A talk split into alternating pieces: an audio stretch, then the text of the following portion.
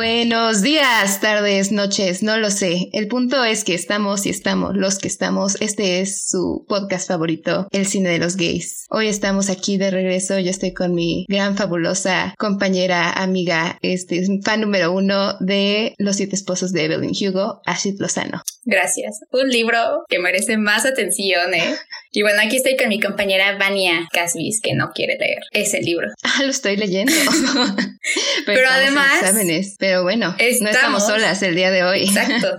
Hace unas semanas lo mencionamos, pero no se había podido hacer, no se pudo hacer la semana pasada, pero hoy estamos aquí con nuestra primera invitada del podcast. Nuestra madrina de nuestra invitados del podcast. y este, de verdad alguien que no esperábamos para nada, estábamos con la gran Gaby Mesa de Fuera de Foco. Eh, no, bueno, sí, sí me imaginé que era su madrina, pero no estaba tan segura. Ok, muchas gracias. Eh, les comentaba antes de empezar el programa que, que me sentí muy stalker, que yo sí, sí soy muy stalker, eh. voy a confesar que sí soy stalker de redes sociales, en TikTok particularmente, cuando veo un contenido que, que me gusta, así es como, oh, esto está súper interesante y me meto a ver así TikToks, lo que están haciendo. y justo, bueno, ya me habían eh, salido algunos de ustedes y el último que me salió fue donde estaban hablando a de Love Simon, ¿no? Que es esta frase que, que subieron que decía que era una película, que es algo que yo digo mucho, ¿no? Esas películas sobre gays hechas para heterosexuales y esas películas heterosexuales hechas para gays como Ocean's 8, ¿no? Con todo el elenco maravilloso que Mamma mía. Mamma mía y hay un, hay un, montón. Cruella, Cruella se me hace la película más gay del año. Eh, que supuestamente ¿no has visto Cruella? No he podido verla aún. Ah, está muy Tienes buena. Que hacerlo. Tienes que hacerlo súper buena. Eh, pero dije, ay, wow, se me hizo súper padre que, que hubiera un podcast como exclusivamente enfocado en, en cine gay, ¿no? De, pues sí, o sea, de la cultura popular, de todas las películas. Y yo así, digo, para quienes no, no presenciaron el momento, yo así, invítenme, literal, invítenme a su podcast. un poco agresivo, pero muchas gracias por, por sí haberme invitado. Estoy muy contenta de estar con ustedes. No, es un... Ay, no, nosotras más, güey. Sí, de verdad. Wow, o sea, no habíamos como que reaccionado de que pues alguien podría, alguien con mucho más plataforma y más grande y como con muchos años de trayectoria podría llegar, ¿no? Y decir como de, ay, qué padre. No, claro. No, sí creo que existe esta como mmm, mala concepción de que pues cuando tienes un número de seguidores dejas de atender como a las nuevas, los nuevos creadores, ¿no? Creo que es al revés porque eh, sobre todo ahora con cómo están acelerándose los tiempos y cómo ahora muchas cosas llegan a reemplazar a otras, por ejemplo TikTok que está viniendo a reemplazar no solamente Instagram, Instagram sino también YouTube, ajá, uh -huh. con los shorts. Al revés, yo creo que parte de ser un creador de contenido tan viejo como yo, que tengo 10 años en YouTube, es prestar atención a lo que están haciendo los, la gente joven, ¿no? Yo ya soy una anciana, yo estoy del otro lado. Y a mí me encanta, a mí me gusta mucho, mucho descubrir como justo proyectos interesantes, ¿no? Porque creo que hay muchos canales que pueden salir nuevos hablando de superhéroes, de cine, pero hay otros que realmente siento que tienen algo diferente que aportar y pues sí, a mí me, me gusta mucho como de alguna manera pues seguirlos o si puedo en algún punto involucrarme como en este momento. Así que créanme que mucha gente los está viendo, sobre todo porque están en el top ahora del cine en Spotify y en iTunes. Eso está espectacular. Muchas felicidades. Sí, Ay, llevamos bastantito en el top. La verdad es que decimos, este poder que tiene el podcast nos supera. y no, cómo se, no quiero hacer entrevista, perdónenme, pero ¿de quién fue la idea? De Ashley. Bueno, ajá, es que ella me dijo que viéramos, bueno, que viera Generation. Ella ah, ya la ah, Que por cierto, que la acaban de cancelar, momento ¿no? de silencio, sí. Uh -huh. Momento de silencio por Generation. Nos enteramos anoche por tu página, de hecho. Un soldado caído. sí, yo también me enteré por mi página. Es que luego, bueno, tengo un equipo que me ayuda en, en noticias. Entonces a veces yo también estoy fuera de foco y digo, ay, mira, qué interesante. Pero gracias por seguirme también este, en mis redes, qué linda. Sí, sí momento de, de, silencio. Muy buena serie, la verdad. Y bueno, sí. hice un proyecto para la escuela que tenía que analizar de que una serie y le dije a, a Vania de que está buenísima, hay que hablar de esta serie, por favor, vela, vela. Y le dije, hay que hacer un podcast, por favor, donde hablamos de todas estas series, películas que, que nos gustan y que sabemos que son populares de que en, en Twitter, en TikTok, en redes sociales. Uh -huh. Y pues así nació la idea.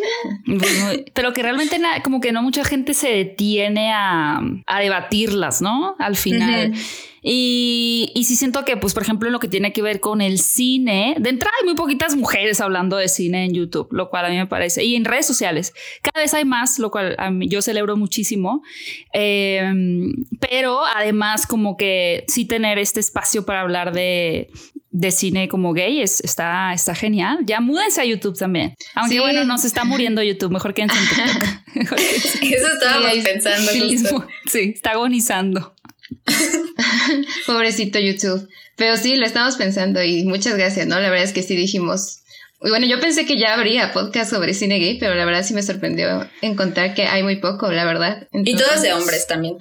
Uy, eso a mí es algo que de los últimos tres años más o menos me, me, genera mucho dolor de cabeza, aunque ahora las lesbianas están muy de moda en el cine, ¿no? Hay un chorro de películas cada, no muchas, pero medio malas, la verdad. no sé qué tanto han hablado, por ejemplo, de de la última película con Kate Winslet y Saoirse Ronan. No sé si a ustedes les gustó. Ah. Eh, ay, se me olvidó el nombre. Eh, Ammonite. Ammonite. bueno, bueno, no me igual no se trata este podcast de eso, ¿no? Pero me parece como, o sea, siento que particularmente a las lesbianas en el cine ha habido como demasiada sexualización. A los hombres gays también, ¿no? A los hombres gays también, pero un poquito como en la película de Blue is the Warmest Color, la vida de Adele, aunque es muy icónica, está súper sexualizada. y hay muy poquitas películas donde realmente se trate una relación bonita. Ajá, bonita, con ya natural. Un, final bueno, ¿no? Porque esa es otra cosa que me duele la cabeza de que siempre los matan. no se puede encontrar. No sé si vieron una estadística, el otro día alguien me la compartió en Instagram, de los desenlaces de las, de las historias como eh, lésbicas así en el cine. O sea, todo termina en muerte, tragedia. Ya, yo siento que ya estamos en un punto en el que, digo, Happy Season más recientemente pues vino a, cambiar eso, ¿no? Aunque ya lo había hecho Imagine Me and You. Pero basta, tienen que detenerse. Y el otro es que mucho se ha tratado, pues sí, la figura masculina sobre la femenina en el cine, ¿no? Aunque creo que, creo que empieza a cambiar. Sí, me parece que ya. También siento que con Portrait of a Lady on Fire, por ejemplo, empezó a cambiar porque bueno, aunque es como cine de arte, sí siento que este llegó como que a la comunidad bastante, ¿no? Y decir como que, oigan, se pueden hacer como, incluso esa es trágica y aún así se siente como que, este, cierta naturalidad o como que, que sí saben de lo que hablan. La de Half of It, la de ah, Netflix. Ah, sí. sí, que eso es como ya casi un propio subgénero, ¿no? Como que esas historias adolescentes. Eh, sí, y también en la, en la serie de. Ay, acá salió la segunda temporada. Híjole, se me olvidó el nombre. Ni, ni porque hice las entrevistas, son tres chicas. Son de como diferentes nacionalidades. Eh, y una de ellas es gay. Mm, y también tratan como muy interesante su relación y como que su descubrimiento y demás. ¿Cómo se llama la serie? Voy a buscar, porque digo, van a una temporada, pero también es una serie adolescente que tratan ese tema también y pues es con una chica, ¿no? O sea, no se van como con el estereotipo de, que sea un hombre. ¿Es de la, de la que la principal es hindú? Sí, estoy sí, buscando. Ay, sí. Ah, la de Never Have I Ever. Sí. Never Have I Ever. Ah, esa no la he visto. Have I Ever. O la de Prime Video de. Ay, perdón, es que luego tanta cosa que se me. Los nombres se me juntan. La de la. Eso sí, sé que la han visto, la de la isla, esta donde están. Sí, ah, The Wilds. The Wilds. De sí, esa. De está muy buena. Sí, es así, buenísima. Sí, está buena. Está como que medio piñatera a veces, pero sí está muy entretenida de ver. A ver qué tal la segunda temporada. Pero bueno, también ahí tienes este otro personaje, ¿no? Que está, está, está padre. Pero bueno, ahora sí, como que una pequeña introducción para calentarnos del tema que vamos a hablar hoy, que vamos a comparar, hablar de dos películas, este, un poco controversiales, diría yo, que son The Miseducation of Cameron Post. No estoy segura de cuál es el nombre en español. De yo tampoco, justo estaba Sí, la deseducación de Cameron Post. ¿Ah, sí? sí, tal cual. Porque dije, no creo que le hayan puesto ese pero Parece que sí. Lo hicieron. y Boy Erased. Corazón... borrado, ¿no? Ajá, corazón, borrado. Corazón borrado. Es dos. Que la verdad, yo no había visto hasta apenas la de Boy Erased. Y este, y siento que sí van por caminos similares, pero como que siento, siento la de Boy Race que quisieron hacerla mucho para este la temporada de premios y para como que decir, ay sí, denos Óscares. Bueno, pero es que Nicole Kidman también se la mega rifa en cada actuación que se echa. O sea. Lo que tiene en diferencia, creo que como en un panorama general, y antes de irnos sobre esa más detalles, me parece que Boy Raised es un poquito más aleccionadora, ¿no? O sea, tiene ese tema, no, no panfletario, o sea, no es como que mira, mira todo lo que se mal. O sea, sí, sí es parte en concientizar a la gente de este tipo de terapias de, de conversión, ¿no? Bueno, para quienes no han visto las dos películas, las dos eh, tienen como eje central de la historia a estos personajes eh, gays, ¿no? En el caso de, de Miss Education, uh, interpretado por Chloe Grace Moretz, y eh, en la película de Boy Race, se me acaba de olvidar el nombre, Lucas, Hedges. Lucas, Hedges. Lucas Hedges, ajá. Quienes, pues, al momento de, de cierta forma, ya sea voluntariamente salir del closet o que los descubran, pues son enviados a un centro de, de conversión, ¿no? Del lado de Boy Race como muy religioso y bueno, de Cameron Post también muy religioso, ambos muy religiosos, pero creo que la de Boy Erased mmm, sí tiene como que esta cosa de, de, hacer visible lo duras y lo mal que están estos lugares, ¿no? O sea, y al final digo, no, no que sea spoiler, pero también lo, lo hipócritas que pueden llegar a ser, ¿no? O sea, la falsedad alrededor de, de estos eh, lugares que todavía existen además, eh, no solamente en Estados Unidos, sino también en México. Sí. Y que pues a veces en lugar de sentir que estamos avanzando, parece que vamos para atrás, ¿no? Porque con el cambio y, y, la diversidad cada vez más aceptada por algunas personas y los medios, surgen también grupos que, pues, más radicales que quieren, ¿no? O justamente, pues, combatir trayendo estos tipos de actividades, ¿no? De, de antaño a, a, otra vez al presente. Pero creo que la de la deseducación de Cameron Post, sí, hay como que más libertad en la historia, ¿no? En la trama y, y no es necesariamente solo evidenciar lo que pasa ahí, sino también el proceso interno que está sufriendo el personaje de aceptarse a sí misma. Uh -huh. También sí. siento que la de. Ah, no vas tú. Que la de Boy Raised está más como para los papás de, de un hijo gay. Mientras que Cameron Post es más así como para los chavos. Sí, verla con los papás, la de, la de que este Chloe Grace no creo que sea tan buena idea. No, no, Puede no, ser no. un poco incómodo. Definitivamente. Sí, no. es de las películas que tienes que anotar, no ver con los papás nunca. Sí, Exacto. no ver con los papás, no. Pero algo que las dos tienen, que me gusta bastante de cómo lo ponen, es como, o sea, este, lo hacen ver real en el punto de que no lo ponen como, ah, este es un campamento de conversión, no, aquí te vamos a convertir, o sea, por ejemplo, en The Miseducation of Cameron Post, que lo hacen ver como de, no, sí, es que aquí es de amor, ¿no? Y porque tu pecado, y como que recuerda que el pecado no eres tú, y como que vamos a aprender a despegarte de eso, y como que poco a poco en las dos se va, este, como que haciendo mostrar, ¿no? Como que de verdad, este, la tortura que es para los dos, ¿no? Y este, y creo que en Boy Ray se ve mucho más presente, este, por el de que se ve colectivamente, ¿no? O sea, como habías dicho, se ve como que todo y la tortura y de verdad muy gráfica, ¿no? Hubo puntos que sí dije, ay, está, bueno, no gráfica, este. Con el tanto. gordito. Ajá, pero con el gordito, por ejemplo, cuando pasan los flashbacks de, del personaje de Lucas Hedges, de este, de pues cómo lo violan este, en la universidad. Ay, no. Yo sí dije, no inventes, o sea, por cómo este, lo hacen, ¿no? Y como que sí es muy gráfico en ese aspecto. Y en The Miseducation of Cameron Post es mucho el lado psicológico, siento yo, ¿no? De que les hacen creer que pues no, no lo valen y como que no, todo este lado está muy mal de ti. Sí, sí, son dos tratamientos completamente diferentes. Eh, digo que al final llegan un poco a lo mismo, ¿no? Que es el erradicar la homosexualidad en el personaje, que no, no pasa, ¿no? Obviamente no sucede. Eh, dejen de creer en las terapias de conversión. Si alguien tenía fe al entrar en este podcast, no. por favor, no crean que sea. Amigos, no va a pasar. Pero fíjate, por ejemplo, algo que me gustó mucho a mí de la. Es que la tengo más presente porque la acabo de ver. La subieron a Cinepolis Click. ¿Ustedes cómo la vieron la película? ¿Ya la, le venían siguiendo el. el, el como que el, el, hilo? ¿Cuál? La, la de, de La de Chloe Grace Moretz, sí. Por medios ilícitos, sí. menos aguas turbulentas navegando. Sí, yo la vi cuando, pues casi casi que salió, ya tiene tres años, ¿no? Y no salió en el cine, ¿o sí? En México. Yo recuerdo no que ella creo. salió en los cines aquí, no para nada. Uh -huh. Somos muy católicos aquí, ¿no? Ajá. No, no sé, puros no podíamos pink. Eso. pink, sí. No, pero yo la vi en Cinepolis Click eh, y me llamó, la verdad, yo no sabía qué trataba la película, literal, le di play así porque estaba aburrida un domingo y yo, ah, qué interesante póster, ¿no? es garantía.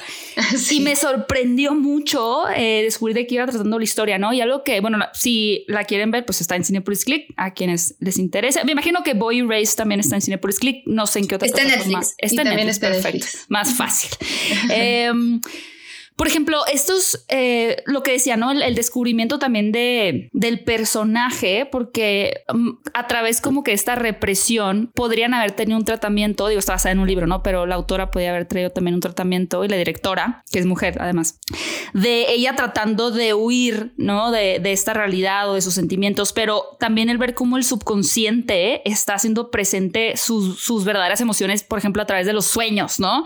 Como cuando sueña con la maestra, que es como, a mí me hace súper interesante eso, porque eso denota el cómo, no porque estés en un lugar donde te estén bombardeando de que estás mal, de que puedes cambiar, de que lo que estás viviendo te lastima y que hay algo profundo que te lo detonó, pues tu subconsciente te, te está realmente revelando tu naturaleza, ¿no? Y lo, a donde tú quieres eh, apuntar. Entonces, estos detalles que tiene la película me gustan a mí, o sea, que no muestren nada más esta lucha del personaje y sea predecible de, ah, bueno, es que ella eh, le gustaba a su amiga, pero luego tuvo este, mm, digamos, este, quiso ir contracorriente y al final descubrió que no, sino que ella todo el tiempo sigue siendo consciente de lo que quiere, ¿no? O sea, sí medio lucha, pero también continúa aceptando su sexualidad, ¿no? Su orientación sexual. Hasta eso siento que Lucas Hedges, bueno, no me acuerdo cómo se llama su personaje, él intenta como seguir la terapia y dice, ay, bueno, sí voy a convertirme a heterosexual. Pero este, Chloe Moretz siempre es como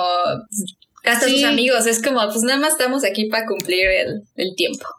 Y como que, bueno, siento que hasta eso sí tiene un poco de confusión al principio, como que ya se acepta, pero sí dice como, ay, pues, ¿qué será esto? Quizás sí, este, me lo puede quitar, quizás no, más porque, les digo, ¿no? O sea, a mí me, me, me hizo llorar la escena en la que habla con su, me parece que es su hermana, ¿no? O es su tía. es como su este, tía, sí. Ajá. Y que le dice como, no, es que este, yo te quiero mucho y por eso te mando ahí, como que es para que mejores. Yo como, es que qué fue esa triste. manipulación psicológica, ¿no? Al final del día que les hacen creer como que, oye, es que, pues es que me quieren, ¿no? Y por eso, este, me lo hacen. Sí, que yo creo que, y es muy interesante eso que dices, porque más allá, o sea, más, o sea, más, sí, más allá de que el personaje esté luchando contra lo que siente, el mismo proceso de terapia, o sea, el ir a un lugar donde te digan que te han pasado cosas que te hacen sentir de cierta manera, pues eso es muy natural del ser humano, ¿no? O sea, no porque eh, seas gay o no porque tengas, eh, o sea, no tienes que tener ningún problema específico determinado para que el tratamiento de terapia pueda ocasionar en ti que vengan todos estos recuerdos o traer a la mesa como situaciones que no habías querido tratar. Entonces, el proceso natural del personaje Chloe Grace Moretz estando con la psicóloga, estando en una terapia, claramente es el traer a la mesa situaciones que la han lastimado, que la han moldeado, pero se empieza, se puede empezar a mezclar eso con su orientación sexual que nada tiene que ver, ¿no? Entonces el ver justo como dices el proceso de manipulación, de llevar eh, pues todo tus experiencias eh, que, la han moldeado a un terreno de su sexualidad que pues no, en realidad no tenía nada que ver, es lo que lo puede hacer muy confuso para muchas personas que bueno, en esta película no sucede, pero yo pienso que la gran mayoría seguramente sí caen en, en eso, ¿no? Hay un documental en Netflix que se llama Pray Away. Ah, sí. Que igual es de terapias de conversión y entrevistan a, a las caras de, en Estados Unidos de las terapias de conversión que eran ex gays. Y ellos, o sea, ellos sí todo, todo el tiempo andan diciendo ahorita que ya, pues ya no son hetero, ya son su verdadero ser. Dicen de que no, pues todo el tiempo yo estaba diciendo de que cómo puede ser que le esté haciendo este mal a mi propia comunidad y quién sabe qué. Digo, qué fuerte, en verdad, qué, qué horror, qué horror. Es como, pues como la Rumi, ¿no? En, del personaje de Chloe Grace Moretz. Ah, sí. Este, que también, ¿no? Bien triste el asunto de que pues ella de verdad, este, siente que está mal, ¿no? Y como que, o sea, está con una postura de que es que yo voy a cambiar, ¿no? Yo quiero cambiar. Que hasta dicen como que, ah, yo creo que e, ella se, se, vino a este lugar solita, como que ella quiso venirse. De que llegó caminando. Ajá. Con ella sí, ay no, o sea, como la escena en la que pues vaya, este, se dan, este, Cameron, Cameron Posey, este, y ella, ¿no? O sea, que al final la trata de hacer sentir culpable a, a, Cameron, ¿no? De que no, pues es que tú, tú me tentaste, ¿no? Como que, yo no estás hermosa. pues que creo que la culpa es el detonante en general, ¿no? O sea, con a través de la culpa, eh, por ejemplo, uno de los mayores, por supuesto, expositores de ese sentimiento y que llevan al rechazo propio en cuanto a, la homosexualidad, pues la iglesia, la religión, ¿no? El decir que está mal, que es pecado.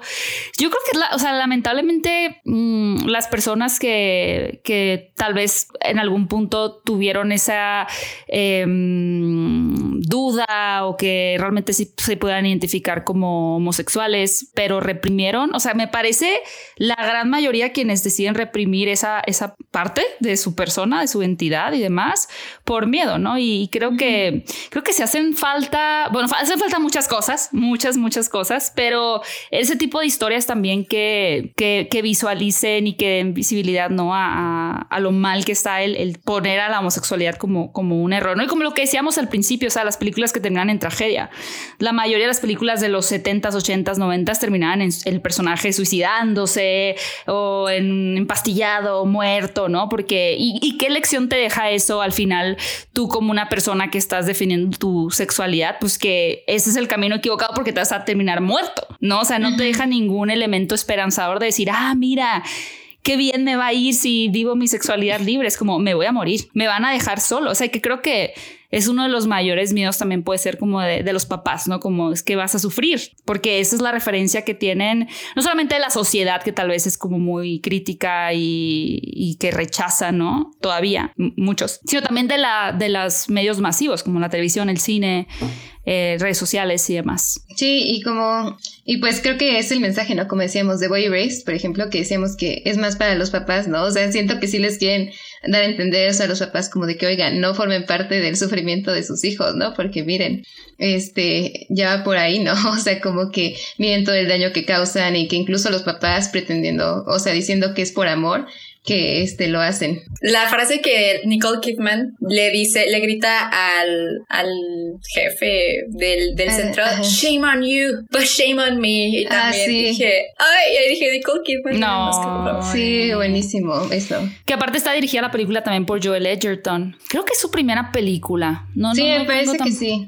Es que esa sí la vi, pues la película que tiene como cuatro años, tres sí, años. como en el 2018. ¿no? La vi una vez y ya no la volví a ver y tengo muy mala memoria. Eh, o sea, sí me acuerdo de la película, pero por ejemplo esa escena de Nicole Kidman pues está fantástica. Sí, que se da cuenta, o sea, como que eso me gustó, que al final como que pues sí pusieran también el proceso de los papás para darse cuenta, ¿no? Que este, que pues bueno, ¿no? Ella sí, o sea, y el amor de pues de Nicole Kidman, ¿no? A su hijo que pues sí, este, al principio sí está como, no, sí, todo bien, y pues estamos aquí para, este, que mejores y así. Y esa escena que dice Shame on Me, yo sí dije, uff. Que tal vez eso falta ahora que lo mencionas, retratar un poquito en el cine, ¿no? El proceso de los papás. O sea, algo que me dice uh -huh. súper falso en Love Simon. Es como, soy gay. Ay, sí, me todo muy bien. Es como, eso sí. no pasa. O sea, está bien que, creo que, o sea, tiene dos, dos caras esto, ¿no? O sea, obviamente la cara positiva, que es un, ah, mira, pues demos este mensaje contrario a lo del suicidio, que es como un o sea, arriesgate, puede que tus papás tengan una buena reacción o puede que no, no, no resulte tan catastrófico, ¿no? O mira cómo ellos ya son papás modernos que lo tienen súper integrado, normalizado, pero pues sí es también demasiado optimista, ¿no? O sea, uh -huh. al grado que la mayoría, yo me acuerdo, leía los comentarios que decía la gente pues, de la comunidad como, o sea, ¿en qué mundo pasa eso, no? O sea, eso no sucede. Pero tampoco, digo, tampoco yéndote al otro lado, pero sí creo que tal vez un área que no se ha desarrollado tanto en el cine es justo el proceso de los papás, ¿no? Porque eh, idealmente o lo, lo que pasa es que cuando uno sale del closet con sus papás, pues ya tuviste un cierto proceso, ¿no? Pero pues sus papás apenas lo van a empezar. Entonces, ese retrato tal vez de cómo los papás eh, tienen el proceso está, estaría interesante verlo en el cine porque no tengo presente fuera de que sufran y lloran y pataleen, pues un proceso real, ¿no? Enmarcado uh -huh. en una historia de dos horas. No, no recuerdo haber visto algo así. A mí me encanta cómo lo muestran. Bueno, serie, pero en la de One Day at a Time, que es comedia. No, no la he visto. No, este, bueno, ahí sale de Closet, la hija de la, este, una de las protagonistas, y este, y esto un capítulo o como más dedicado a que la mamá, este, pues la está aceptando y como que se siente muy mal la mamá porque pues ella abierta, ¿no? Se acepta la comunidad, pero como que se siente mal porque luego, luego pues no la aceptó, ¿no? O sea, no, su reacción no fue de, ay, qué bueno, qué felicidad. Y este, y en una escena va a un bar gay y este, y le empieza a platicar con alguien y le dice como que, ay, pero está bien, o sea, ¿qué esperabas? Que ya, que te lo dijera y como que luego ya estuvieras liderando un, un, un desfile gay o qué onda, como que, este, siento que pues sí hace falta también eso, ¿no? Y como en Boy Race al final, ¿no? Como queda con el papá, ¿no? Que siento que no es un final completamente positivo, como lo acepta, pero como que se ve que ya va en el camino uh -huh. hacia la aceptación. Ay, también muy bonita esta serie. Sí, muy suave. y bueno, tengo más reciente, por ejemplo, en cuanto a estos eh, retratos de. Hay varios, ¿no? Hay varios. Ahora sí hay varias series con, con retratos de salidas del closet o películas pero por ejemplo, ahí donde vemos un microproceso también por parte de la mamá, pero que tal vez es un paso más allá, es en la serie de Veneno. ¿Vieron la serie de Veneno? No. ¿Por qué no han visto la serie de Veneno? No, ¿de qué? ¿En dónde está? este, bueno, les cuento la serie de Veneno, la pueden encontrar en HBO Max. Eh, y se trata de una mujer trans muy famosa en España. Es una serie española. Se trata de esa mujer trans en España, que fue todo un icono en la, década de los 90, eh, sobre todo por sus apariciones en televisión eh, abierta, ¿no? O sea, te invitaban a este programa como talk show a, La Veneno, el nombre de esta mujer trans, y pues se volvió muy popular, ¿no? Porque tocaban temas tabús en el momento, como claramente eh, el ser una mujer trans, pero también como que de sexo y demás. Y ah, recientemente se hizo una serie de este personaje maravillosa, así, wow, realmente es una obra de arte, se los juro, tienen que verla. Y dentro de esta serie, eh, que retrata la vida de Cristina, pues también vemos a la par la vida de eh, la chica trans también que termina por escribir el libro, la biografía en la que se basa la, la serie, ¿no? Entonces, esta chica está interpretada por Lola Rodríguez, quien en la vida real también es una mujer trans. Y aquí podemos ver en la serie como ese momento donde ella no solamente pues sale del... O sea, es que pues, ¿cómo lo puedo decir? Porque no salí del closet, pues sí salir... Bueno, no, no sale del closet, es más bien decirle a su mamá que es una mujer trans, ¿no? Porque en, cuando comienza la serie, pues vemos al personaje como hombre eh, y después le dice a su mamá, pues que es mujer y que se quiere hacer operaciones y demás. Y vemos ahí, vemos un poquito el proceso de, de la mamá de como que no saber qué hacer y después, pues no quiero spoilearles, pero vemos el proceso de la mamá y me parece, me parece fantástico porque justo en esta serie puedes ver la, la dualidad de épocas, ¿no? De cómo en los 90, eh, pues, pues, las mujeres trans, muchas, la única vía que veían para eh, tener una vida o poder ganar dinero era la prostitución. Y a través del personaje de Valeria, interpretado por eh, Lola Rodríguez, pues ves esta nueva etapa, ¿no? En donde pues ella es escritora y cómo tiene ella una mejor aceptación por parte de la sociedad o tiene una, una red de apoyo más grande. Es muy linda. Es muy triste la serie, pero es muy fantástica. Deben de verla. muy buena. La, ¿En dónde está? Para ver si también hablamos La pueden encontrar. Eh, sí, tienen que dedicarle tres horas de. no, está en HBO Max. Está en HBO Max. ah, ok. Ya es del 2019, me parece. Fue todo un éxito en España. Eh, yo la vi apenas hace como tres meses, pero wow. O sea, no podría, no podría dejar de, de recomendarla, la verdad. No, sí, definitivamente. Porque sí suena muy buena, la verdad. Y este, más por esto, ¿no? O sea, es que sí siento que se debe mostrar, ¿no? El proceso de los papás, o sea, hacia la aceptación, vaya, no siempre, bueno, sabemos que no siempre es como un resultado, este, positivo, pero como que más bien estas historias de, de aire positivo, pero como dices, ¿no? Que no sea como el Love Simon, que, ay, sí, ya, ya este, todos felices, ¿no? Pero sino que sí pasen el proceso y sin demonizarlos tampoco a los papás ni a los familiares y este, y dar como que este proceso de que, pues oye, ¿no? O sea, como que sí va a costar porque pues muchas veces no crecieron con eso, ¿no? O sea, no, este, claro, va a ser muy diferente para papás como de la generación de Ashley Timia, como que el, este, el decirlo a como es, digo, aceptarlo y todo, a como lo es para otros, ¿no? Que crecieron pues viendo literalmente en los medios y en todo, de, este, a la homosexualidad demonizada de alguna manera. Y más en México, o sea, porque todas estas películas son de Estados Unidos o de Europa en donde, y Latinoamérica es... No tiene. Es otra cosa completamente distinta. Bueno, de mujeres trans a mí me gusta mucho una que se llama Una Mujer Fantástica. No sé si la Está muy buena. es de, Sebastián. Chilena, ¿no? Sí, es muy, buena. Y aparte ustedes dicen de México, ustedes imagino las dos son de la Ciudad de México, ¿verdad? No, somos de Cuernavaca, de Morelos. Ah, bueno. Casi. casi. Estamos cerquita. bueno, tal vez sí son más conservadores todavía, pero por ejemplo, yo, yo vivo en Ciudad de México hace 11 años, pero soy de Hermosillo. O sea, allá no existe la homosexualidad, ¿no? O sea, allá no existe eso. Entonces, podemos incluso hablar desde ese punto de vista, donde ir en la Ciudad de México, pues te sientes, ahí sí hay una apertura, pero pues te vas un poquito al norte o más al sur y adiós, ¿no? Sí, sí creo que, pues ya, por ejemplo, está Cuatro Lunas, una película en Puebla que me sí que miedo, una película, pero creo, o sea, yo sí he pensado y digo, a la torre, no hay ninguna película de lesbianas en México popular, ni siquiera sé si exista una, aunque no sea popular. Tal vez en algún circuito, no sé, yo no conozco ni una sola película. Habrá, que, habrá que hacerla. Vi una hace un año, no es sobre, bueno, es que dije como que quiere tratar tantitito el tema, pero es sobre una niña la película se llama El ombligo de Yedani. Es una película, mm. este, como que muy, muy indie, la verdad. Este, y es sobre una chica, este, que vive con su mamá. Su mamá es, este, señora de limpieza en una casa, pues, de clase alta en la Ciudad de México. Y, este, dan como que a entender tantito que la niña se está enamorando de una de, de, de sus amigas, que también es hija de otra señora de limpieza, pero poquitito, ¿no? Y dije, mm, ¿será que lo está intentando hacer? Pero la verdad queda un poco a la interpretación de la audiencia, pero es la única en la que puedo pensar. Mm, a mí se me ocurre, digo, fuera de series, que lo traten más tal vez como que un experimento, o sea, no sé, como la de Madre Solo hay dos, que creo que en algún momento ahí hay algo ahí medio lésbico que no la terminé de ver porque es espantosa, no la vean. Eh, por ejemplo, en Cindy la Regia, ¿no? El personaje de Regina Blandón. es como que lo más cercano a algo mainstream, en donde tratan hasta eso, aplauso de pie, la verdad, una relación gay de una manera normal. O sea, sí está interesante, de hecho, ver cómo ponen a, la, a Cindy la Regia, pues viniendo de, del norte y como que no entiendo, es tu amiga, o sea, como que no le cae el 20 que es la novia, ¿no? Y piensa que es la amiga. La escena en la que está en el restaurante y dice, ay, qué bonito que se agarren de las manos, que sean tan unidas como amigas, ¿no?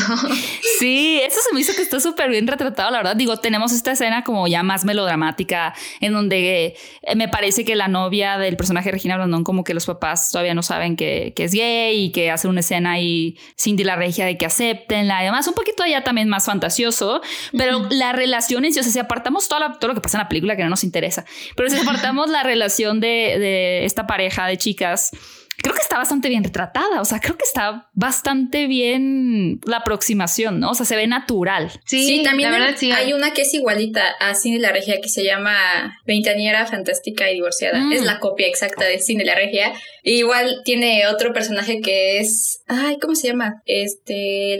La, que sale en Netas Divinas. Híjole, ah. ya te fallé. Un personaje. También te falló. Ay, no me acuerdo. Natalia. ¿Telles? Sí, sí, Natalia Telles. Y es literalmente lo mismo que en Cindy la Regia. Literalmente lo mismo. Ah, sí. Ah, tú dices la protagonista de la película, Ventenea. Sí, sí, bueno, es que es el spin-off o la parte del universo cinematográfico de treintañera divorciada, y fantástica, ¿no? Con Bárbara Mori. Bueno, esa no la he visto. Pero sí, yo creo que, digo, cada vez va a haber más esfuerzos de digo, en internet ya hay más contenido y demás, pero sí creo que, que la, o sea, yo he sentido, no sé ustedes, que el retrato como de mujeres lesbianas específico sí ha ido avanzando un poquito en los últimos años, ¿no? Justo como decíamos, Ammonite, en Happiest Season, que la verdad me gustó mucho, sé que tiene sus detractores, pero a nivel personal a mí me gustó mucho Happiest Season, se me hizo, bueno, es que está Kristen Stewart, como, ¿por qué no? ¿Por, qué no? Es, el selling point, la verdad. Pero sí, Ah, también. a mí también me encantó esa. De hecho, me enojaba todo el. O sea, entiendo de dónde vienen como que las controversias, pero Sí, decía como, ay, es que está bonita y es una comedia romántica y de Navidad y no, la verdad no encontramos eso.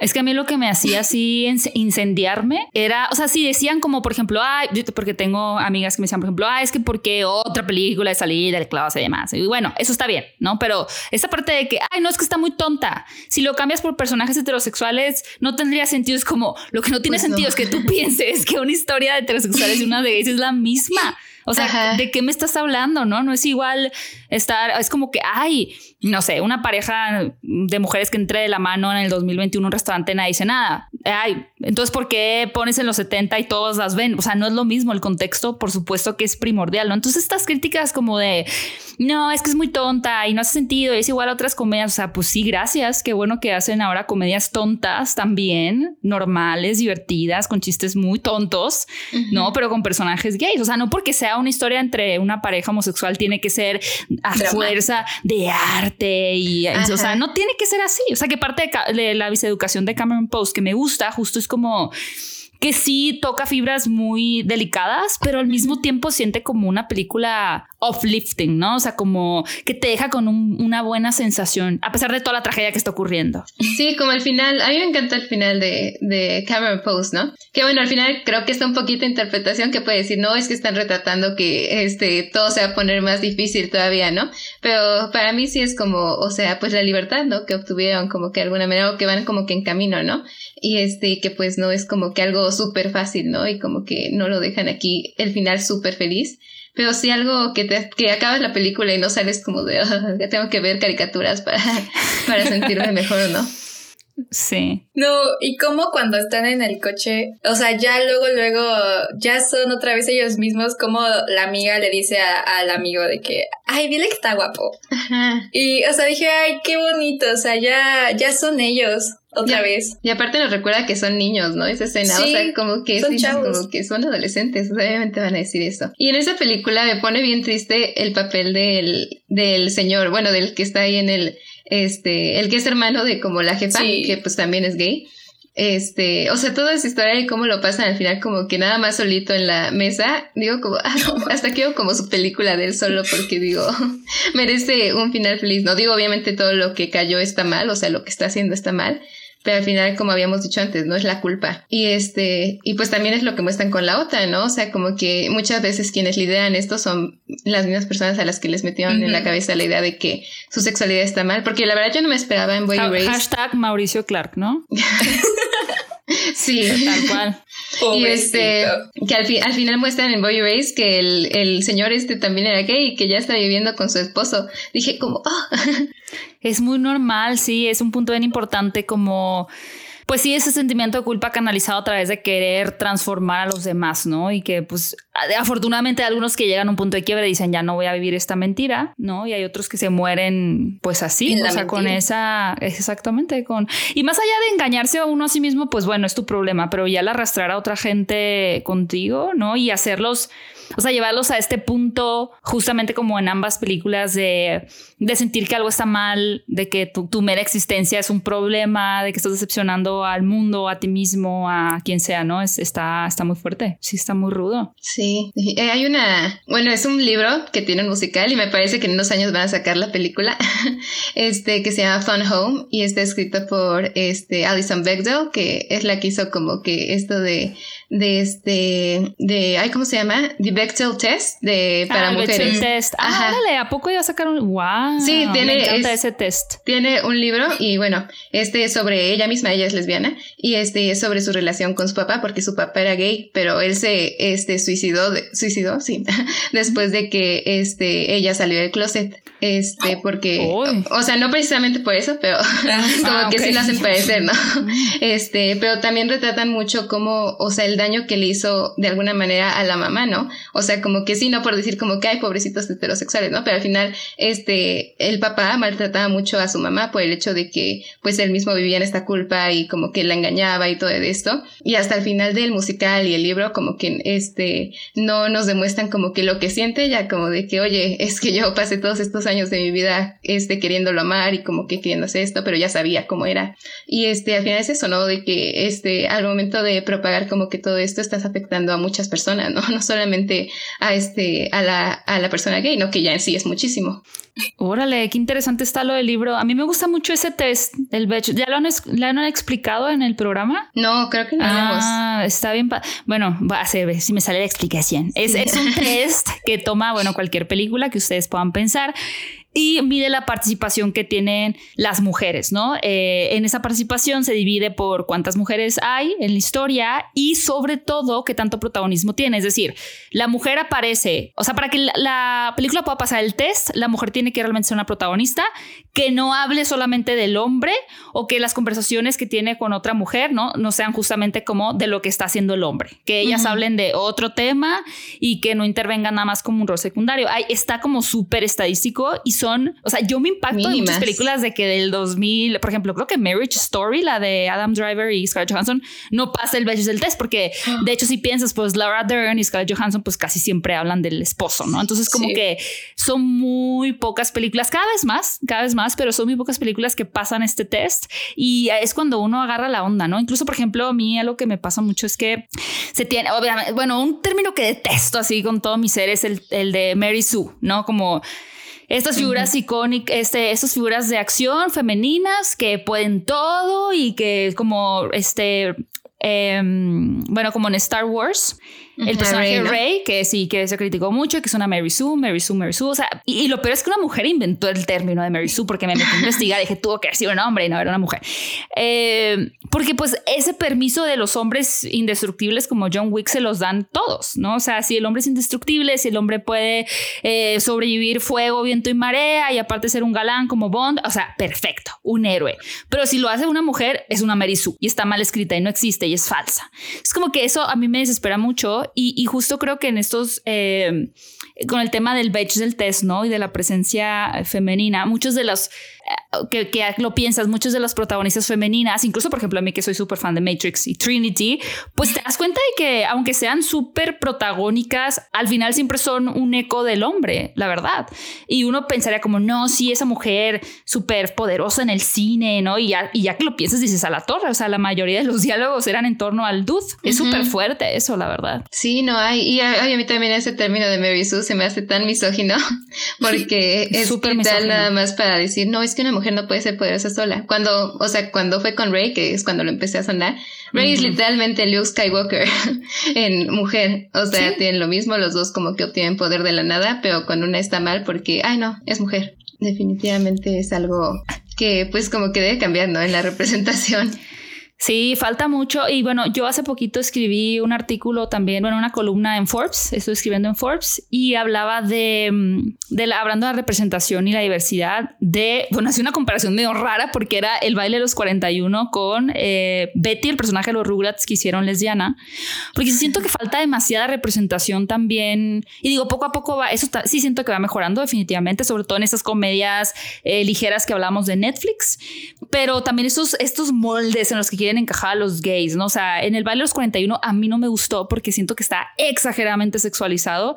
Creo que sí dejan mal parados a los gays como que estos eh, hombres nada más, eso, promiscuos, que y que solo sufren y que sufren y que son mal, además son machistas porque tienen a la pobre esposa y, o sea, a mí se me hace que tiene una pésima representación y que deja muy mal para la comunidad, eh, particularmente en hombres, ¿no? Y tampoco lo de Betty me gustó mucho porque siento que eh, eh, o sea, hacer es, o sea, precisamente eh, gay o lesbiana el personaje que era grande y era más fuerte, era como determinada, era como hashtag mamaluchona, es como, es otra vez caer en el estereotipo, ¿no? Que sí. hay que aceptar, o sea, dentro del rango, pues hay de todo, o sea, de todo, o sea, puede haber una Betty o puede ser un personaje que se parecido más a la mamá Angélica, o sea, pero a ver, toma, o sea, a veces son ciertos pasos que parecen para bien, pero que terminan siendo más dañinos, ¿no? Y por ejemplo, en la deseducación de de Cameron Post me gusta que, pues, Chloe Grace Moretz, o sea, sí siento que forma parte de una diversidad, ¿no? O sea, que no es como, ah, tiene que verse así. Que también ya venía, por ejemplo, Imagine Me and You, también las dos chicas me parecía que representaban, digo, fuera que son blancas y privilegiadas,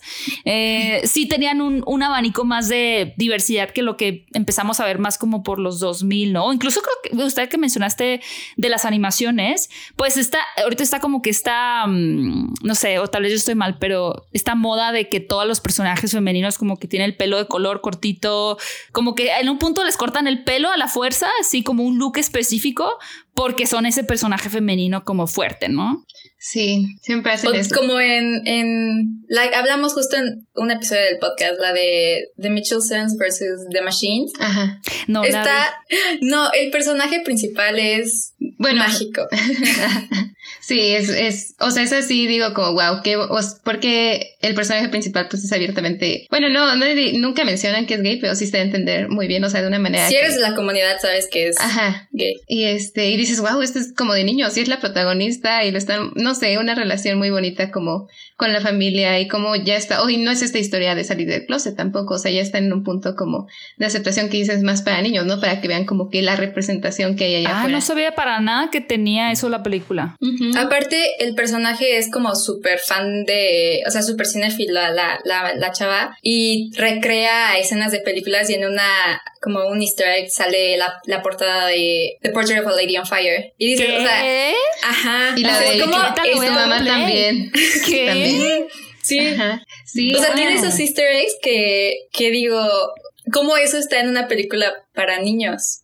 Pero es un poquito lo de Luca, ¿no? O sea, a mí, y seguramente ustedes lo vieron en TikTok que bueno, esas comparaciones que decía, no, que empezó a salir la clara teoría de que los personajes podrían ser gays o tener ahí como una atracción o lo que sea. Y entonces no había muchos comentarios que pues se entiende de dónde vienen, de ah, por qué quieren sexualizar a los niños, de que se gusten y luego así el TikTok, ¿no? Y luego decía un ejemplo como de cuando uno tiene siete años y, ay, te gusta la niña de la escuela, te gusta el, el niño de la escuela, ¿no? O sea, como cuando hablas de personajes gays es como, ah, promiscuidad, que es algo que se ha retratado malamente mucho en el cine, es como, ah, promiscuos. Pero cuando es una relación heterosexual, el niño puede tener seis años y ya lo quieres involucrar a la fuerza con la niña del salón, o sea, y está súper normalizado, pero cuando eh, es una atracción al mismo sexo es promiscuidad, ¿no? Es súper interesante. Hasta tenemos las películas estas de mi primer beso, que los protagonistas tienen que ocho años. Sí, o Casper, o sea, el fa un fantasma, ¿no? Ahí está todavía más raro,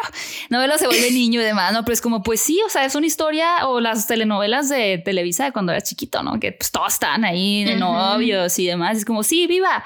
Si hicieran eso con una pareja, o sea, homosexual, sería como, no. Esto no es para niños. Esto no es para niños, claramente. Sí, entonces, eh, Está bien, o sea, a veces creo que todos tenemos nuestros temas con Disney y demás, pero eh, no sé si vieron, por ejemplo, el corto de Out, eh, está en Disney Plus, era de un cortometraje. Me que, Creo que sí, ajá, de dos, dos niños, ¿no? No, es de, es un, ah, ya, está grande, está muy lindo, la verdad, se los recomiendo, lo pueden encontrar en Disney Plus. Se llama Out, o sea, así como que al salir, así Out, y trata de un eh, ya joven, hecho y derecho, que tiene un novio, pero su familia eh, llega a su casa y él trata de esconder esto, ¿no? Entonces se trata de esa salida del closet con los papás. Está muy bonito y creo que más allá de estas pistas que Disney ha dejado constantemente, no hablando de películas infantiles, en películas como eh, Toy Story o recientemente, bueno, más no tanta animación, pero en Jungle Cruise que hay un personaje gay ese es corto si es ya 100% asumido y pues no es para, no diría que es para niños tal cual, o sea, no, no el que sea animación es para niños, pero sí vivir una plataforma eh, completamente familiar. Sí, y esos son los, como los pasos, ¿no? Que dices como que, oye, es que, y aparte, como decíamos, ¿no? O sea, como que alguien, este, pues digamos unos papás homofóbicos, por ejemplo, no van a ir a ver las películas artísticas aquí de aceptación, ¿no? Este, pero probablemente se crucen por películas como Happy Season o como, este cortito, como Mother Family cosas así que pues como que se los van metiendo mínimo tantito en la cabeza, ¿no? Como que, oye, no seas homofóbico, acepta a tus hijos. Como diría Lil Nas X, es la agenda gay. Sí. es la agenda. Bueno, ese es, ese es como un tema que da para demasiado debate, ¿no? La inclusión forzada. es como, voltea a tu alrededor, amigo. Este, no todos son heterosexuales. Sorpresa. la heterosexualidad es la forzada. no, y aparte lo que decimos en el Love Simon, o sea, ¿qué persona gay va a estar rodeada de puros amigos Hetero. Heterosexual. Mm, eso está muy sospechoso y no lo había pensado. Sí, no. Para nada. Es verdad. interesante. sí, sí, le dijimos, o sea, por ejemplo, pues Ashley y yo íbamos juntas en la prepa, ¿no? Y todo nuestro grupito de amigos, pues era gay. Y este, y eso, Pero cuando nos conocimos no sabíamos. Ajá, no es como que nos dijimos, soy, soy gay. Fue el destino. Pero era, era, el gaydar, ¿no? Ajá, todo lo que era del gaydar. y es eso, como de que son esas pequeñas cosas de autenticidad, ¿no? Que se necesitan. Y bueno, y eso también lo tiene como este Cameron Post, ¿no? O sea, como con sus dos amigos que hace ahí, ¿no? O sea, como que... Bueno, este, pues es que también... Están en el lugar, pero al final como que eh, ninguno de los tres quiere expulsar la homosexualidad de sus cuerpos, ¿no? Sí, o sea, como que están en sintonía eh, con, o sea, no, ella no termina juntándose con gente que está tratando de reprimirse, sino con aquellos de que están tratando de liberarse más bien, ¿no? O sea, que están en otro, en otro renglón, como ella. Y además que no desarrolla romance con la chica. Yo pensé que iban a irse en ese camino, pero me encantó que no lo hicieran. Sí, no, no. Sí, que también va por el tema de la promiscuidad. O sea, es como, ah, un gay, otro gay, se junta. O sea, júntense y háganse pareja a la fuerza. Que antes era tal vez era más común porque pues no tanta gente salía del closet, menos públicamente. Pero sí, fíjate, eso está bien padre esa película, tienes toda la razón. Que, o sea, también te dice, o sea, son dos lesbianas guapas y pueden ser amigas, no tiene por qué a la fuerza haber, nada, que una secuela y son novias, ¿no? Pero, no tiene por qué a fuerza haber una relación entre ambas, o sea, pueden genuinamente ser amigas. Literalmente nunca se muestra algo de que van a desarrollarla. Pero, Yo pues, al principio cuando vi sus miradas dije, uh, sí. Pero después me gustó mucho como pues le hicieron, ¿no? El caminito este normal. Y por ejemplo, otra con, que también está como para compararla con esta, que es de mis películas favoritas, la de Bueno, Cheerleader.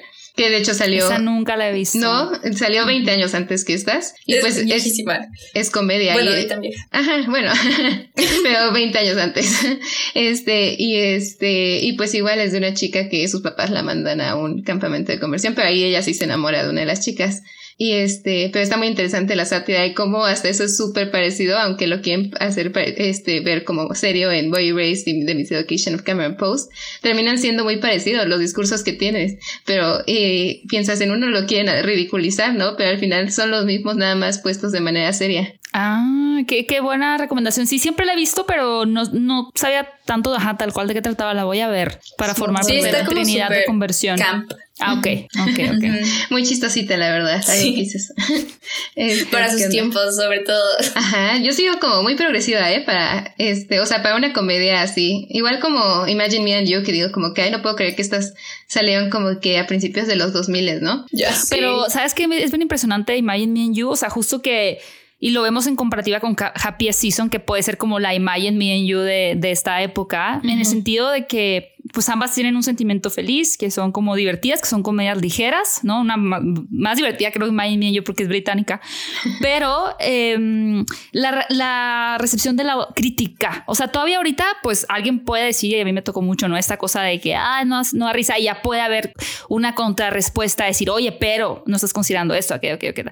Pero si nos vamos a Imagine Me and You, donde la verdad la mayoría de los críticos eran blancos heterosexuales, pues por supuesto que la película está podridísima en Rotten Tomatoes y podridísima de audiencia porque era como, ay no, sí, qué bueno que sean dos mujeres, pero está demasiado tonta y no, y no propone nada nuevo y es como que una comedia genérica cuando esos valores son precisamente los que para mí destacan a la película, ¿no? El hecho de que puedas tener o sea, que, que, que, no sea como cine gay, solo tiene que ser un formato, sino que cada vez, de hecho, mientras eh, la, la, etiqueta se pueda ir eh, desvaneciendo, es cuando realmente vamos a tener una verdadera representación, ¿no? El decir, como dicen de eh, las máquinas Mitchell versus The Machines, ¿cómo se llama?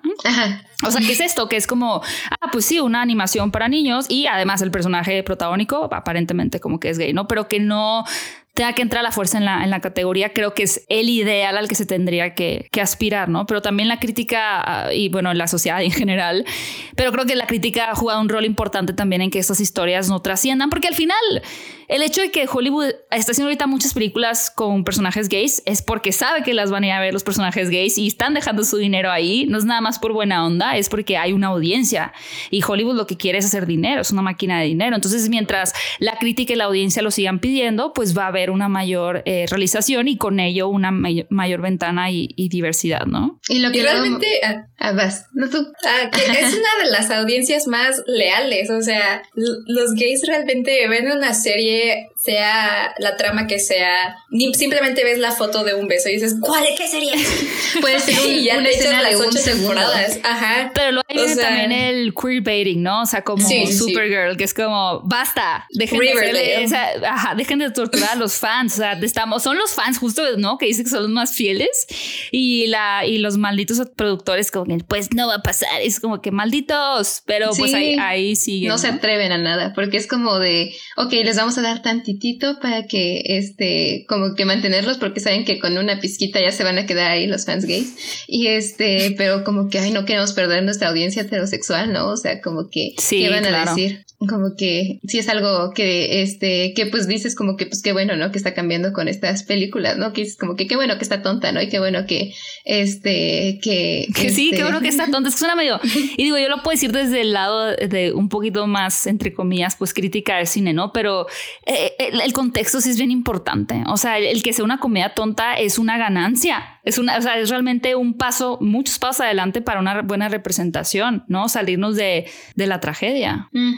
Yo por algo también se me hace muy irónico que la de Blue is the Warmest Color sea como la más alabada, ¿no? O sea, como que película gay de todos, porque pues al final quienes la alabaron como que pues los hombres blancos, ¿no? Heterosexuales que dijeron, oh sí, este, esta sí es una relación gay buena, ¿no? Sí, sí, o un poquito Brokeback Mountain también.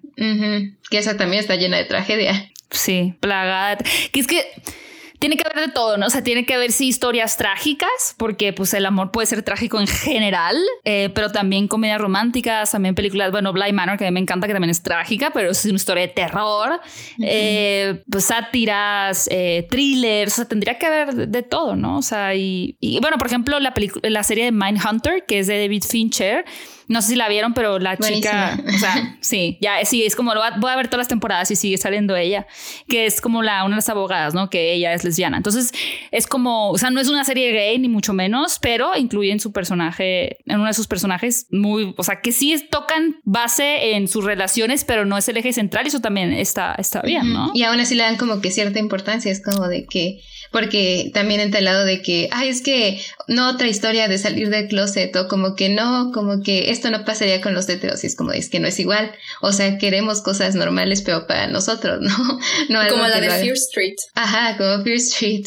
Yo el único problema que tengo con Fear Street es que me parecía insoportable la protagonista. Es que Ay, a mí era también, como muy agresiva. Es como, amiga, relájate. O sea, era realmente tóxica. O sea, era como. Por eso la segunda es la mejor. sí, sí, la segunda es la mejor. Y aparte, como que tenía la novia ahí de que no, quédate conmigo. Y es como, hoy no. O sea, realmente siento que su personaje estaba muy mal escrito. Y por la época que dice son los 90, como que obviamente vas a decir o sea, está bien que no, no O sea, justificamos de que se vaya con el vato. Ajá, porque dices, no, pues no, no tienen tanto a su alrededor que así es que voy a salir de cosas con todo el mundo y voy a andar como contigo sin pensarlo. Pero ella era súper agresiva, o sea, es como te voy a salvar para que estés conmigo. te voy a salvar porque te amo. Sé libre, es como para que te quedes conmigo. Es como, oye, amiga, por favor, te tente. Pero sí, sobre todo en, en, la época. Y, yo no sé si eso se les pasó, pero con esa película de Fear Street, o sea, empezó la película y yo, es lesbiana, así, minuto uno, ¿no? Y, y luego, pues la vi en inglés y en los subtítulos sí cuidan, porque lo mismo que en doblada decían como novia, pero en, en inglés era como que, ah, este con tal, o sea, no decían, el, no decían el, si era un... Y como se llama Sam, ¿no? Sam, Sam es mujer, así es obvio, claramente, o sea, era tanto el misterio que es como, es mujer, o sea, lo están tratando de ocultar tanto que es demasiado evidente. Pero sí, First Street está padre, pero sí creo que el personaje es muy irritable. Sí, se le faltó como que que estuviera mejor escrita, ¿no? Pero también lo que hablamos cuando hablamos de eso es que qué bueno, ¿no? Que como que fue una película mainstream de Netflix, ¿no? Al final le hicieron muchísima publicidad y la pusieron por todos lados y lo trataron de poner esta relación, digo, no con tanto éxito, pero la trataron de poner como que este, pues algo muy normal, ¿no? Ajá, el intento es lo que cuenta. Sí, está bien, se agradece. Pero sí, la segunda es toda, bueno, y, la, y al final es una trilogía lésbica, porque, o sea, cierra con el tema de que Sarah Fear no, pues obviamente se volvió en su venganza porque era lesbiana y la, la delataron y, o sea, al final sí es una trilogía muy gay, si lo pensamos. Que está bien, solo que el personaje es muy insoportable. Pero sí está bien, está bien. Es una buena película, la verdad, ¿no? Y pues sí es parte de esto de que, ay, qué bueno que ya tenemos más, ¿no? Tenemos aquí lo trágico, pero como que se siente bien, como Cameron Post, tenemos como que este, esto más normal, Happy Season, la cine y la regia, que sí es como que, pues bueno, ya vamos por más o menos buen camino, ¿no? Ya estamos teniendo y escuchando a los escritores gays, ¿no? O sea que seguro sí están detrás ahí diciendo, bueno, esto es como que más o menos, este, real. Sí, definitivamente. Digo, ahorita se me borraron de la cabeza todas, pero sí estoy segura que cada vez he visto más representación bien encaminada, no, no decir como ya... Eh, como, sí, lo logramos, aquí estamos, porque pues al final sigue siendo una minoría y creo que ser consciente de eso es muy importante y el cine y la televisión le hablan a medios masivos, ¿no? Entonces, el cómo ir incorporando eh, a estas minorías ha sido un trabajo complicado, ¿no? Y, y, recordar también es un negocio, pero sí creo que, digo, por lo menos en el terreno de mujeres, ah, ya hay algo, ¿no? Porque antes eran hombres, hombres, hombres, hombres, hombres. Siempre que había un gay era el hombre y además era feminado, siempre. O sea, siempre era una, su personalidad, sí, pues más femenina, ¿no? Y, y las mujeres era como un poquito más masculino, o sea, no, no había otro tipo de representación. Y no súper sexualizado.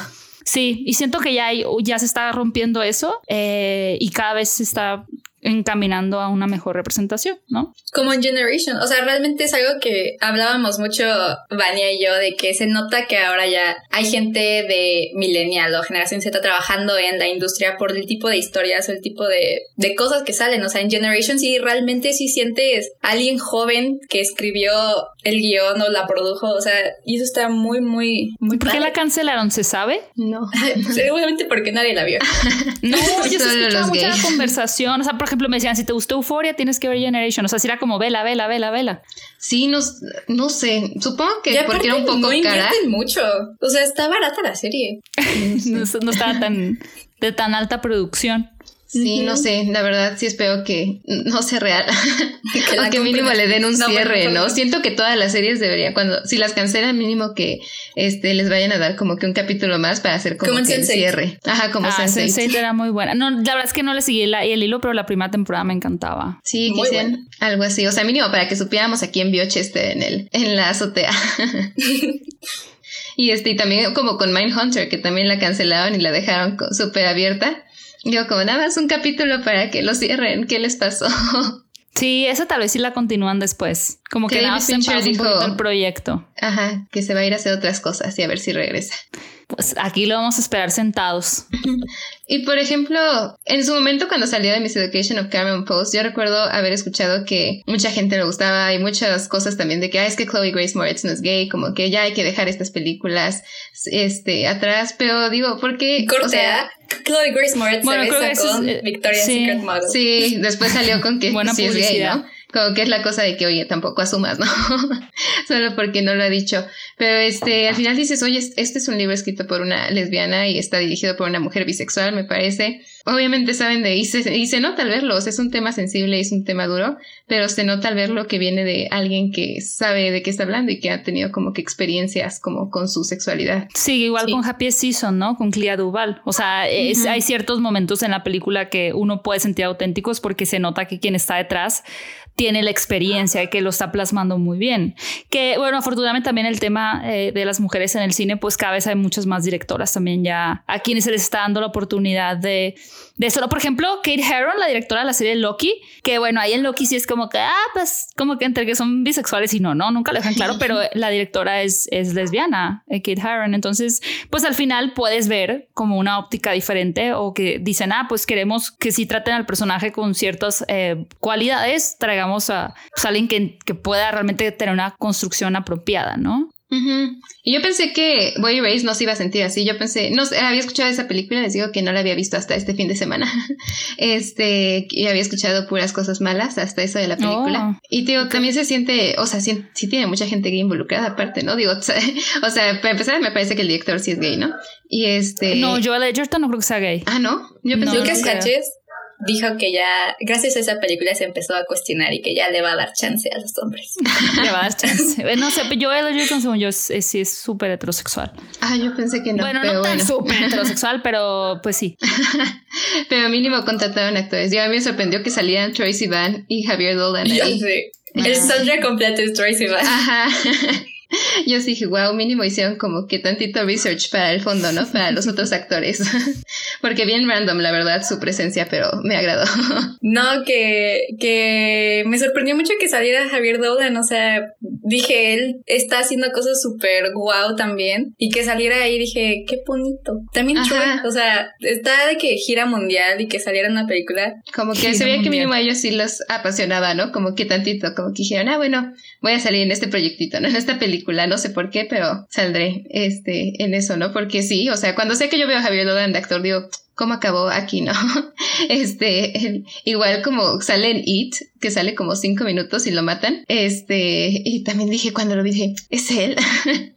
pero este, pero pues siempre, ¿no? Ahora sí que una película que digo, este, qué bien que le hicieron, o sea, siento que había mejores maneras, digo, siento que a veces como que va muy por el lado muy trágico, pero mínimo tiene un final que dices esperanzador. No, sí, o sea, al final también, o sea, como, como decíamos, ¿no? No es nada más erradicar los finales tristes porque pues también hay que tener precisamente esa diversidad, ¿no? O sea, la diversidad incluye todo tipo de historias, optimistas, eh, pesimistas, tristes, trágicas, felices, ¿no? O sea, la idea es como tener, y, creo que Boy Race pues forma parte de algo necesario también que se tiene que, que, visibilizar, que se tiene que hablar, o sea, también ignorar y decir, no, no, ahora puras historias bonitas de, de gays, pues también sería, oye, pero no estás retratando la parte triste, ¿no? Que pues es, también Ignora todo este problema, aparte de los campamentos de conversión que siguen ocurriendo, ¿no? Digo, al final estas dos, ah, no, la de Cameron Post está en los 90, ¿no? Pero esta sí está más como, este, según yo, como en los 2000. Pero bueno, dices, es algo reciente al final y es algo que sigue pasando. E incluso al final de Boy Race me parece que ponen que en 36 estados de Estados Unidos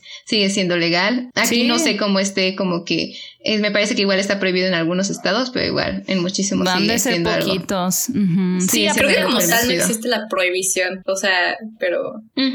Al final es algo que se tiene que hablar, ¿no? O sea, como que no nada más porque decimos, oiga, no queremos puras historias trágicas, significa que vamos a ignorar que siguen existiendo problemáticas, ¿no? O sea, que sigue habiendo mucha gente este, que no puede salir del closet o que no puede vivir sus vidas porque pues está esta amenaza constante, ¿no? Y que los mandan a esos lugares y pues no se tiene que ignorar. Sí, completamente. Al final, parte importante de, del cine en general, retrato de diferentes personalidades y demás es la identificación, ¿no? Uno conecta con ciertos personajes eh, de ficción porque ciertas, hay cierta cercanía, hay cierta empatía con estas figuras y creo que es muy valioso que las personajes, de, las personas eh, que estén apenas descubriendo su orientación sexual o, su, cómo se identifican y demás, pues puedan tener referencias, ¿no? Decir, ah, mira, porque, por ejemplo, creo que pasaba mucho hace 20 años donde tú decías, no, pero, no sé, por ejemplo, tal vez yo me identifico con una mujer lesbiana, pero lo que yo veo como una lesbiana no, no, no resuena con mi persona porque yo no,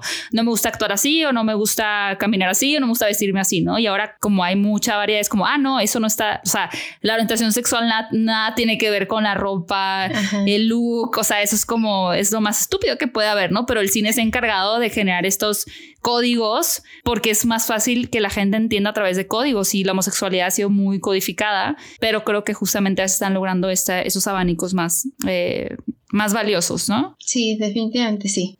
Y este, y les iba a decir que sí, ya quieren ir cerrando porque. Muy bien. Este, ya llevamos un poco más de una hora. Bueno, yo solamente quería ah, decir un comentario que fuera de, de, o sea, más de adentrándonos a la logística de lo que es un terapia de conversión. Está súper ilógico que duerman dos mujeres juntas y lo que quieren es alejarlas. Tendrían que estar en jaulas, ¿no? Así como, no toquen.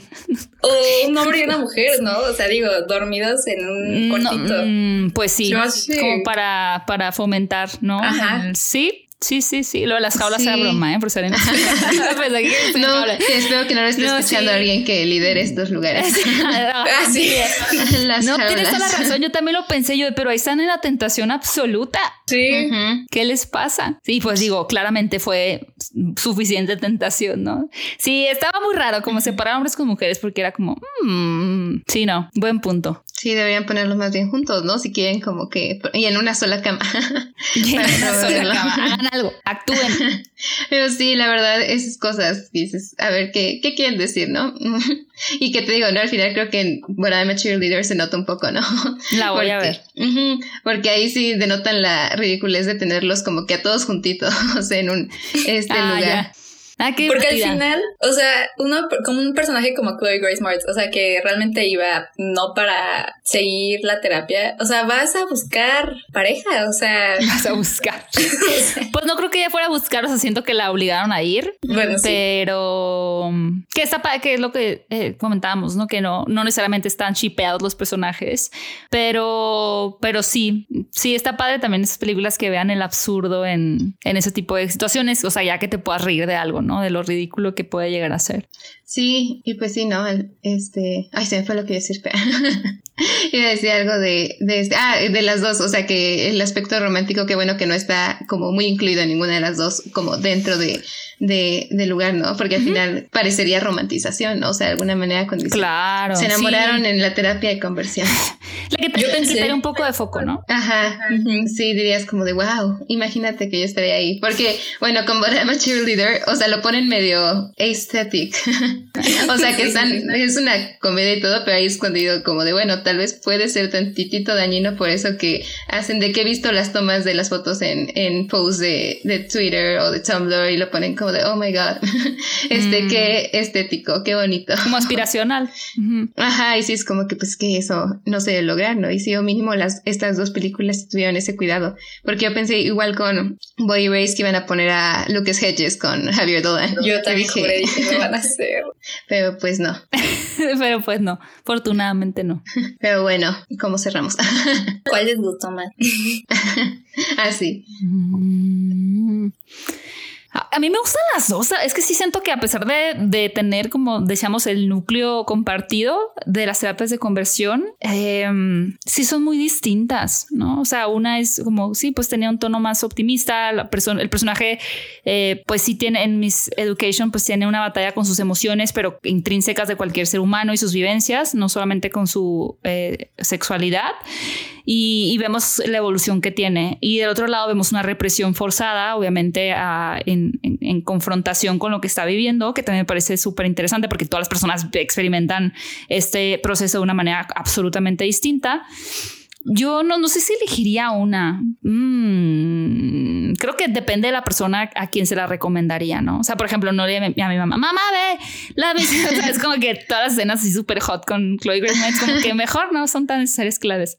Pero pues sí, depende de la, de la audiencia. Creo que para generar conciencia puede ser mejor eh, Boy Race y para una persona que ha atravesado por algo similar o está atravesando eh, la de la deseducación de, de Cameron Post. Sí, definitivamente.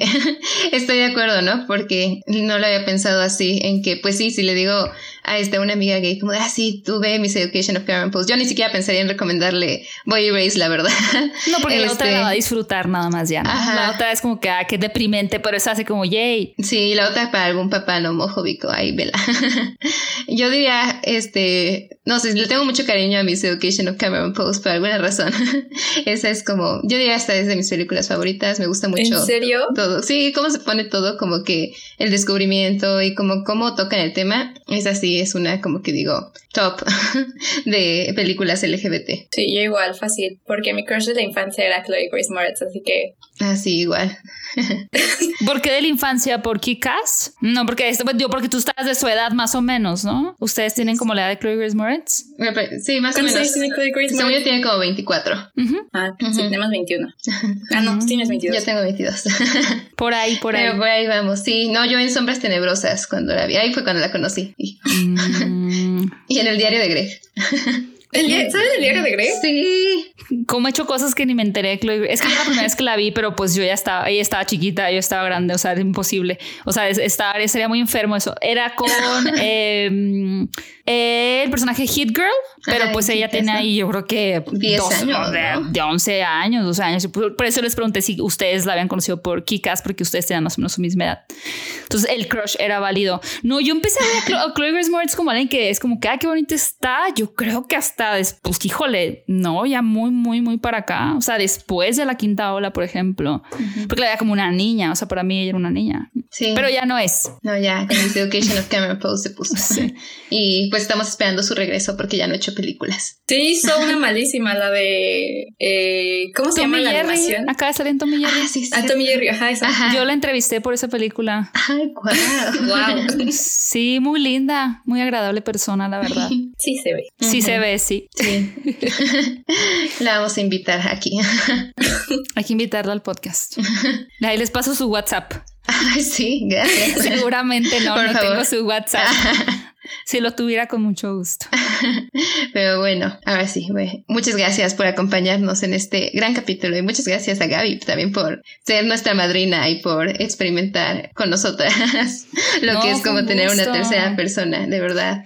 Muy padre. Si quieren luego hablar de animación y queerbaiting, eh, tengo una persona que trabaja conmigo de hace muchos años que es muy experta en el tema, Fer Ramírez, eh, se los podría como recomendar. La verdad es que oh. tiene mucho que decir. O también Beca Salas, que es youtuber también y que habla mucho de esos temas, también eh, si algún día quieren tener otra invitada, eh, ah, eh, de ellas sí les puedo pasar el WhatsApp. De ellas sí les puedo pasar de el WhatsApp. no. No, de Chloe no. sí. Muchas gracias. A ver si que sí suena tentador. Este, y en la próxima semana, únanse para hablar de Sex Education, la tercera temporada, que se estrena este viernes, o sea, el día que sale este podcast. Así que los esperamos aquí la próxima semana para hablar de ella. Yay. Muchas gracias. Los amamos. Gracias. Adiós.